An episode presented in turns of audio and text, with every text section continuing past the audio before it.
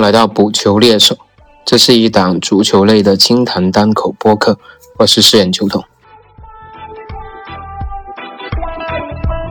这是我们在二零二三年的第一期节目，所以先跟大家说一声新年快乐。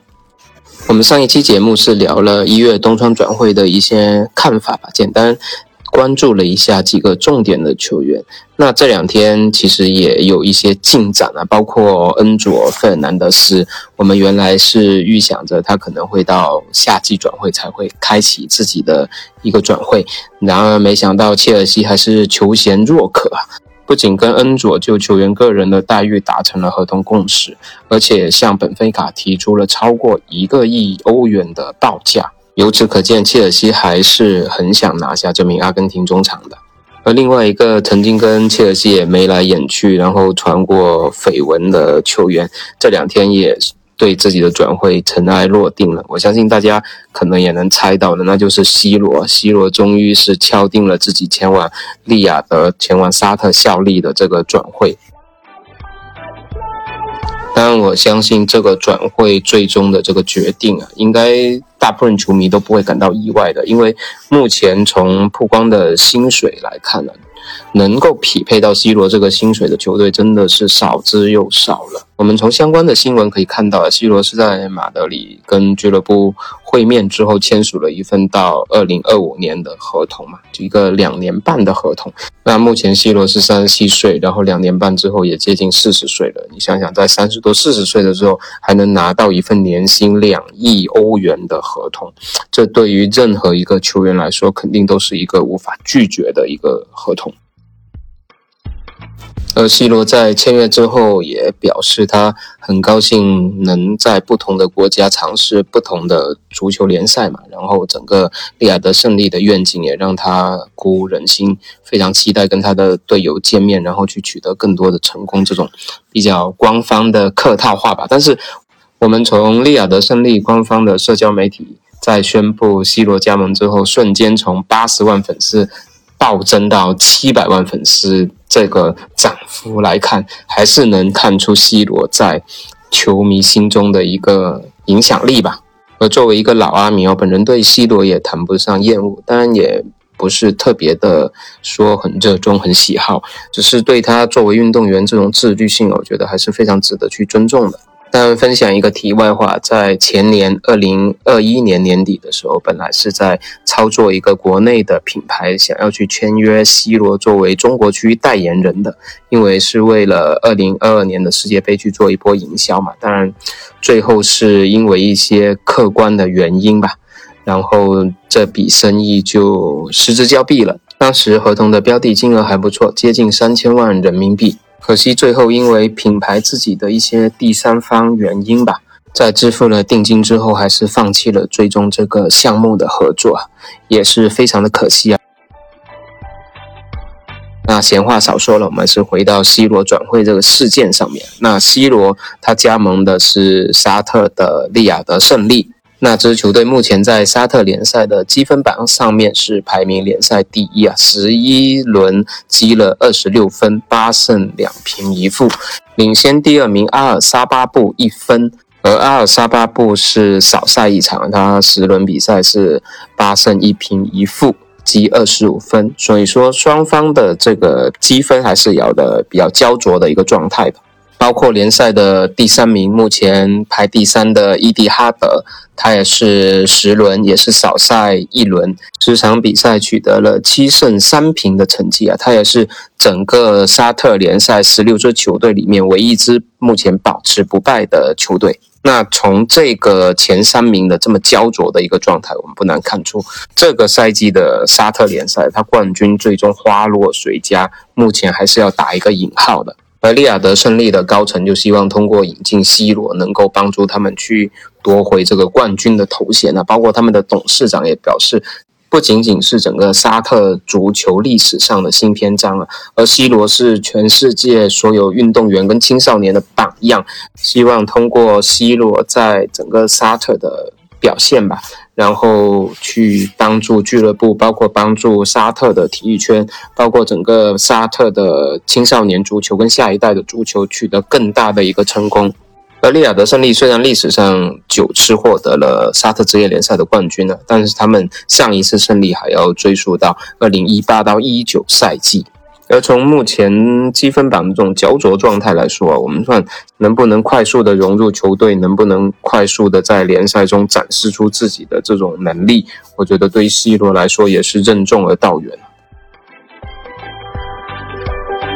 但 C 罗首先要适应的就是利雅得胜利一个比较小的一个主场。我们知道之前 C 罗在老特拉福德在伯纳乌大展拳脚的时候啊，那老特拉福德都是七万多人的一个现场观众，然后伯纳乌是八万多人，而来到了利雅得胜利，利雅得胜利它整个主场啊只能容纳两万五千人，那这个主场球迷的人数落差，我觉得可能就是 C 罗首先要克服的第一道关卡吧。而 C 罗面对的第二道关卡，可能就是主教练。我们知道他跟曼联闹得这么僵。那很大程度上是源于跟主教练的反目嘛。那利雅得胜利的主教练就是五十八岁的法国人加西亚，他是在六月份才被任命为利雅得胜利的主教练的。作为曾经欧洲足坛的红人呢，他最拿得出手的一个履历就是二零一零到二零一一赛季率领里尔夺得了法甲的冠军呢。之后又辗转执教过罗马，包括执教过马赛，包括里昂。应该说他整体的履历还是非常的亮眼的，完全可以说是名副其实的欧洲名帅了。而之前媒体也采访了加西亚关于 C 罗加盟的问题啊，他也表现得非常的兴奋啊，说任何教练都是很想跟 C 罗这样伟大的球星共事的。而且他还自己主动爆料说，其实，在二零二一年的十一月份，他是很接近曼联的。他那个时候跟弗莱切等人也有过面谈，只是曼联最后还是选择了朗尼克去作为一个临时教练。而且他自己也表示，一点都不担心跟 C 罗会相处不了了。包括他还举了例子，说他在罗马跟托蒂也相处得非常愉快，所以有信心去做好这个球员的管理。那我们从加西亚这个态度来看，我觉得他还是非常尊重 C 罗的，所以在主教练这一个关卡上面，我觉得 C 罗在利雅得胜利应该是不会遇到任何的问题的。而且俱乐部花那么大的价钱把 C 罗引进到球队，也不会允许主教练犯浑的。当然，我觉得加西亚作为一个欧洲名帅，也肯定是个聪明人嘛。大家都是来西亚淘金的，开开心心上班，欢欢喜喜拿钱，可能才是在西亚足坛打工的一个正确态度啊。那除了跟主教练相处之外，之后肯定就是跟队友的相处了。那 C 罗的队友有很多都是球迷的老熟人了，包括中超球迷非常熟悉的巴西前锋塔利斯塔，他是利亚德胜利目前的进攻大腿。那他跟 C 罗要怎么去融合，可能也是主教练加西亚需要去解决的一个问题。另外还有喀麦隆中锋阿布巴卡，那阿布巴卡，我相信在卡塔赛场上大家都对他非常熟悉了，特别是绝杀巴西的进球之后，为了庆祝脱衣换了有两黄一红被罚下场，我觉得这个场面也是非常的经典。那球队的门将也是很多球迷的老熟人啊，我们的大舅哥奥斯皮纳，另外还有当年拜仁的一个巴西铁腰古斯塔沃。而从球队这几个关键位置来看，其实不难看出，整个利雅的胜利还算是兵强马壮的。最后，我们再来关注一下沙特联赛上面的一些记录吧，因为我们知道 C 罗是一个非常热衷于打破记录的球员啊，他对一些记录的追求啊，我觉得。还是有点痴迷，非常执着的。那沙特联赛有一些什么样的记录能够等着 C 罗去打破呢？首先是沙特联赛的一个总进球数啊，我觉得这个对 C 罗来说难度有点大，一百八十九个球啊，由艾哈迈德·阿卜杜拉保持的沙特联赛总进球数的这个记录啊，对于 C 罗来说应该是比较难去打破和逾越的。除此之外，应该还是有三个记录，对于 C 罗来说，当然效力两年半的时间，应该还是有很多机会去打破的。一个是沙特联赛单赛季进球最多的记录啊，一共是三十四个球，是由目前效力于伊蒂哈德的摩洛哥前锋哈姆达拉保持的。而哈姆达拉也是随着摩洛哥征战了这一次的卡塔世界杯。而哈姆达拉对于中国球迷来说，可能还是会稍微有点印象的。他在二零一四年是曾经加盟过广州富力俱乐部的，当时整体的进球效率也是不错的，一共两个赛季为广州富力出场了三十二场，然后打进了二十五个球，所以不难看出这名球员一直在这种联赛里面还是有比较高的进球率的。而还有两个进球记录是来自亚冠赛场的。当然，C 罗加盟了利雅得胜利之后，以后还会出现在亚冠赛场嘛？那亚冠赛场的两项进球记录也有待 C 罗去突破啊。一个是亚冠射手王的记录啊，四十三个球，来自曾经效力于北京国安跟江苏舜天的德阳，这也是中国球迷比较熟悉的一个球员了。包括他之前在首尔也是大杀四方。亚冠赛场四十三个球的记录，我觉得这个对 C 罗来说也是颇有难度啊。当然，亚冠赛场单赛季射手王，我觉得 C 罗还是有机会去挑战的。十三个球由三名球员去共同保持的这个记录啊，包括曾经广州恒大的穆里奇，包括阿德里亚诺和巴格达布内贾。那十三个球的亚冠单赛季进球记录，我觉得这个对于 C 罗来说还是有的挑战的。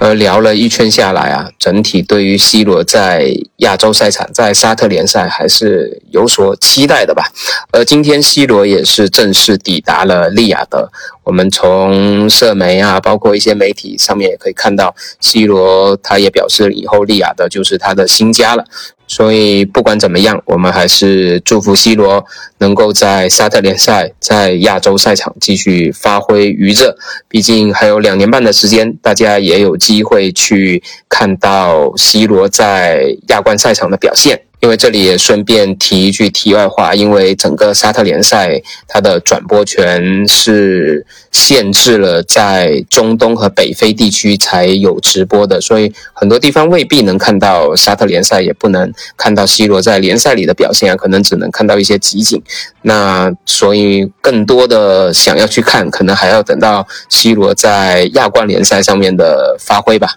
当然也不排除后面一些转播权的交易能让更多的球迷看到沙特联赛。